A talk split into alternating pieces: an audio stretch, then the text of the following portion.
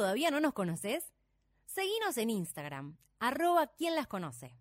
20 horas 2 minutos en la República Argentina y empezó quien las conoce la segunda entrega de esta semana. ¿Cómo están? Buenas noches. Sí, acá estamos en la segunda entrega, el segundo día de la semana. Para mí son los únicos dos días de la semana que cuentan. Es como que para mí la semana es miércoles, primer día de quien las conoce, jueves, segundo día de quien las conoce y después vuelve a empezar el otro miércoles, como que en el medio no hay nada. Ay, sí, sí, aparte es, para mí es como salir al recreo, ¿viste? Cuando estás esperando que llegue la hora para cerrar el cuaderno y salir corriendo a jugar, e, eso es para mí es quien las conoce.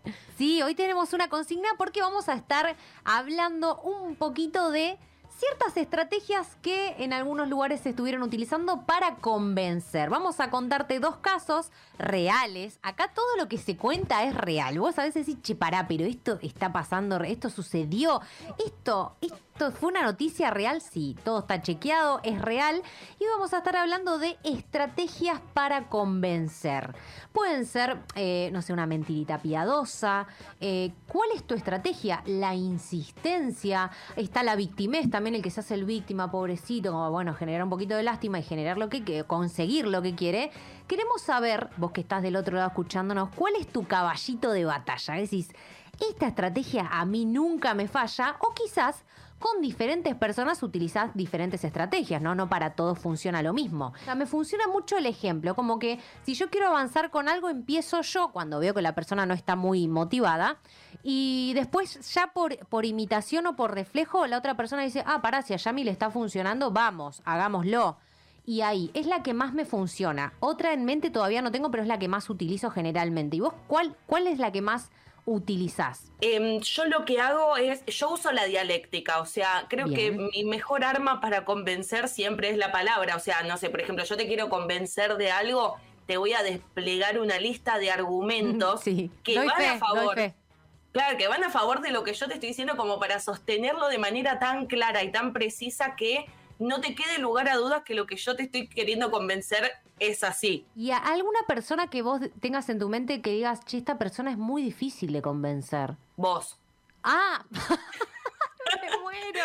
Vos estás muy atenta siempre a todos los detalles. Es como que creo que para vos, o sea, como estás tan despierta, tan atenta y tan con los pies en la tierra, es como que si yo te quiero convencer de una cosa, tengo que tener muchísimo fundamento. Si no, no va a funcionar. A mí me, interesan esas cuestiones que son como más chiquitas, digamos, ¿no? igual eh, el hecho de querer convencer a los papás para ir a bailar era todo un acontecimiento, era un laburo por ahí de una semana o dos atrás que te levantabas temprano, hacías la cama, ponías la mesa, y ahí tu mamá o tu papá decía, che, qué servicial que está Yami hoy, Capítulo aparte, las mentiras, ¿no? Las ah, mentiras que se decían, no, quédate tranquilo que yo voy a ir a la casa, voy, voy a lo de mi prima, nos quedamos un rato ahí, después vamos a una fiesta que retran, que están los papás, ¿cómo no van a estar los papás? Imagínate, ¿viste? Y cuando vos ya habías recontra mentido y te decían, bueno, dale, te llevo hasta allá, no, no, no, para, ¿viste? ¿Y qué pasa que no querés que te lleve? No, que me van a cargar, ¿viste? Y ahí por ahí había ciertas negociaciones que no sé si ahora siguen existiendo, no ahora por la pandemia, ¿no? Pero digo, bueno, mira, no te llevo yo, pero te pido el remis acá de confianza que yo me quedo, porque es verdad, hay peligros que uno dice Cuando ahora. no te das cuenta. Que dice, che, la verdad que esta la zafé de casualidad, pero claro, nosotras, imagínate, en, invierno, era por ahí ya junio, julio, íbamos a bailar en pollerita, ¿viste? No, no importaba nada, ¿viste? No hacía frío, ¿no? Y después salíamos de ahí, que por suerte ya era de día, pero había cada uno en la puerta del boliche cuando se agarraban a trompadas. Que después ahora uno de más grande dice, che, con razón mi mamá o mi papá tenían cierto miedo que yo haga este tipo de salidas, pero bueno, la zafamos. Creo que hay una suerte en la juventud que la mayoría de los casos te hace zafar cosas que hoy en día las ves y decís, mm, che, uno ahora que no le tiene que preguntar a su papá dice, che, yo en esta no me meto, ¿viste?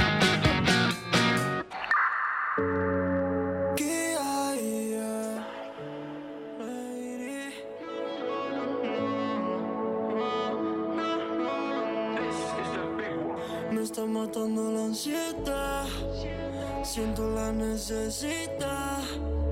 Vives dentro de mi cabeza, pero mi pieza no está. Bueno, se preguntarán qué es esto que estamos escuchando. ¿Qué es Yamila Machuca? ¿Lo conoces? Me suena, pero no me acuerdo el nombre ahora. Bueno, no, es una canción que se acaba de estrenar. Acá en Quien las conoce los jueves traemos todos los, estrenos musicales o los que son tendencia, los que la gente ya está comentando, los que tienen ese olorcito a éxito. Acá te los adelantamos antes que nadie. Esto es Kia, por eso lo conoces. Claro, el cantante me sonaba, pero no, no la canción, obviamente, pero el cantante lo tenía de algún lado.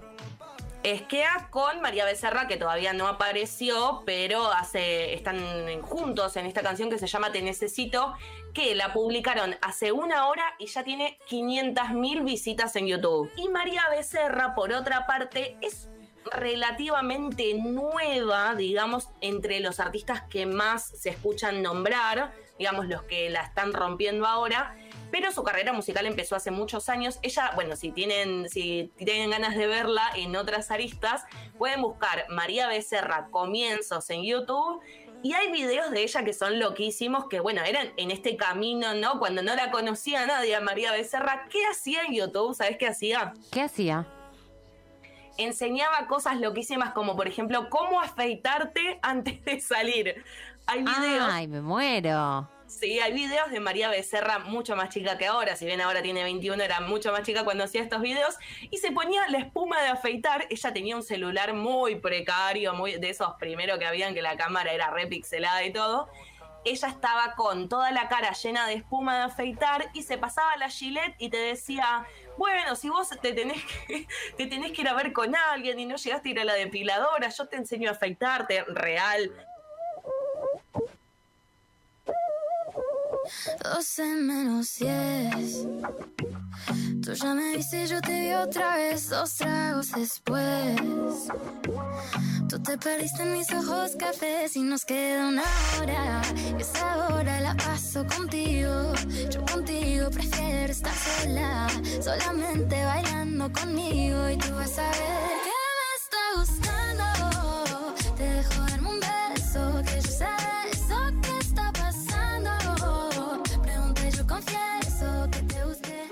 Bueno, esta tiene una onda totalmente distinta. ¿Esta qué te parece? Esta me gusta, es más movida por ahí. Tiene más onda. Esta es como más bailable, ¿no? Como que tiene otra onda totalmente distinta. Que es más lo que. esta canción, ya te digo, vas a, la vas a escuchar en la radio. Viste que entras al supermercado, están pasando música, vas a escuchar esta canción. La vas a escuchar en todos lados, te lo vamos anticipando. Está bastante buena igual, se llama... Sí, esta está buena. Se llama Tanto Calor y es de Maya Refico, que no es tan conocida todavía. Es, no es quien las conoce, pero todavía no es María Becerra, ¿no? Como que está ahí en el medio. El que quiere celeste, que le cueste. Onda, si vos querés ir a esa fiesta, querés salir con tus amigas, querés salir ese viaje o, esa guita que te presten plata, algo, querés algo a cambio que te cueste. O no, y em, a, veces, viste, para molestarte te decían, y el que quiere celeste que mezcla azul y blanco, ¿no? Y vos te quedabas mirándolo con una cara y diciendo, oh, qué pavo.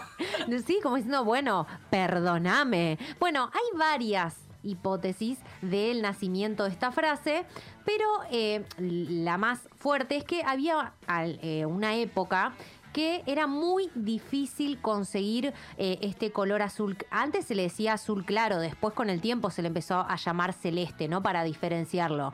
Eh, pero se le eh, costaba muchísimo conseguir este color celeste para las pinturas y para esculturas. Entonces, claro, como costaba conseguirlo, era primero muy difícil de conseguir y segundo que era carísimo porque solamente se conseguía a partir de una piedra preciosa que es el lápiz lazuli, ¿sí?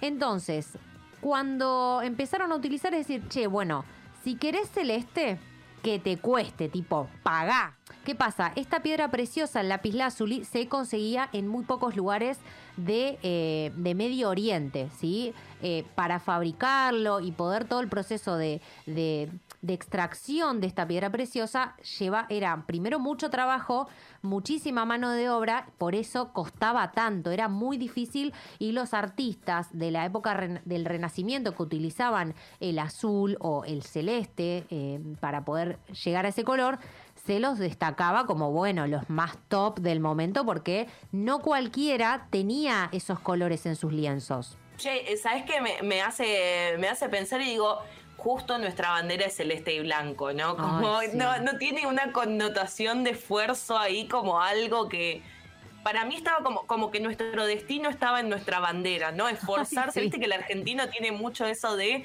esforzarse mucho por todo, viste esto que hablábamos la otra vez, oh, me levanto a las 3 de la mañana, trabajo todo el día, ni veo a mis hijos, para mí es como que nos la buscamos nosotros solitos, ¿no? Como, uh, justo el celeste, para mí no es casualidad creo que esta canción no necesita presentación. Yami, esta sí la conoces. Esta la conozco y mirá, la vi dos veces y la volvería a ver una tercera, una cuarta y una quinta también. Hay un reencuentro, va a haber el esperado reencuentro de todos los, de todos los protagonistas de Friends que se viene estirando hace ya más de un año porque pandemia, o sea, es algo que nos afecta a nosotros en Capital Federal, Buenos Aires, Argentina, y a todo el mundo y a ellos que están en Estados Unidos también. Entonces como que no se ponían de acuerdo, ¿no? Bueno, la hacemos, no la hacemos, nos juntamos. También me parece a mí que había un temita de plata, ¿no? Como que estaban viendo a ver cerrando los números, a ver cómo les convenía más. Bueno, ya está el tráiler, ya está la fecha de estreno, va a ser el 27 de mayo. Ahora falta re poquito, en 15 días. Y va a ser un streaming por HBO Max que a mí me parece que la plataforma de HBO cuando esté va a ser la que tenga los derechos también, ¿no? De tener todas las series. Y ahí vamos a ir a pagar todo. Yo doy de baja a Netflix y en donde esté Friends yo me voy. ¿Quién las conoce? ¿Tu corte de semana?